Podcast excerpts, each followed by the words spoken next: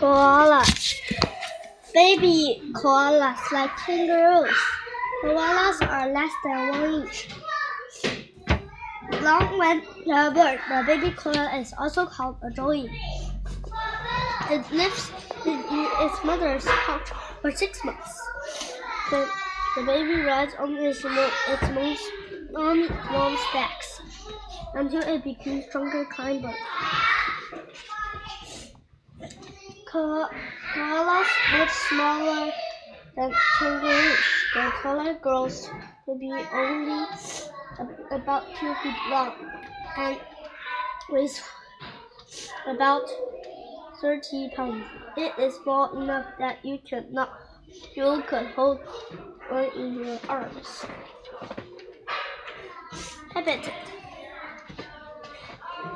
Koalas live in Australia.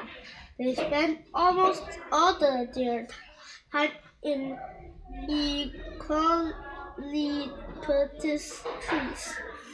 Koalas even sleep in trees, in the trees. A koala can close its eyes and see on a branch without falling off. Food.